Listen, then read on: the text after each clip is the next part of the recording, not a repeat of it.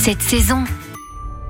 Halloween approche et nous allons vous proposer une recette qui vous plongera dans l'ambiance grâce à Gastronogeek, alias Thibaut Villanova. Bonjour Thibaut. Bonjour. Vous êtes auteur de nombreux livres de cuisine qui s'inspirent pour la plupart de la pop culture, des plats qu'on peut retrouver dans nos films préférés, dans les jeux vidéo, les romans. Vous en parlez sur Twitch, sur YouTube, et vous venez de sortir un nouveau livre qui tombe à pic pour Halloween, les recettes gothiques. On voulait faire un livre qui touche justement aux recettes gothiques, aux références gothiques comme euh, Frankenstein, euh, Dracula, mais on voulait aussi euh, faire de l'épouvante, du fantastique, du surnaturel, du magique. Donc il y a énormément de recettes qui sont inspirées des films de Tim Burton, de Guillermo del Toro. Va avoir Beetlejuice, Batman, mais on va aussi avoir de la forme de l'eau. Et puis voilà, des très grandes références comme ça du cinéma d'épouvante, d'horreur et du cinéma gothique. C'est ce qu'on avait envie de faire puisque bah ça peut surprendre, mais on mange bien dans ces films-là en général. Ça tombe bien, on a envie de fêter Halloween avec une recette gourmande mais qui reste dans le thème, avec un produit de saison dans la recette. Lequel avez-vous choisi? Ah, le potiron, c'est totalement de saison. Moi, je vous propose de vous intéresser à la tourte sucrée du Vallon endormi, c'est le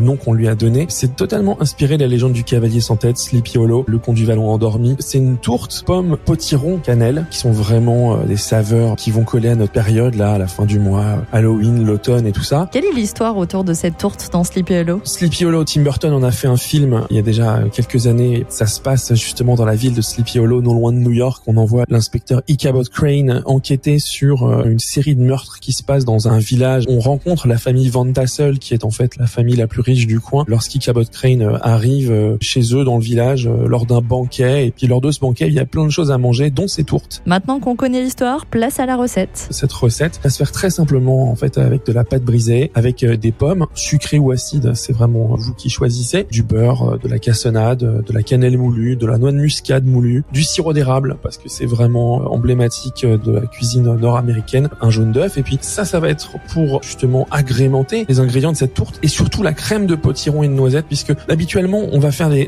crèmes d'amandes dans les pâtisseries. Moi j'ai décidé de faire une crème de potiron et de noisette et pour ça il faudra bah, voilà 100 grammes de potiron, du beurre, du sucre, un œuf et de la poudre de noisette. Le potiron pour remplacer la crème d'amande, cette saison et c'est une très bonne idée. Merci beaucoup Thibaut. On retrouve la recette complète de cette tourte dans votre livre Les recettes gothiques, désormais disponible. Retrouvez toutes les chroniques de Sanef 177 sur sanef177.com.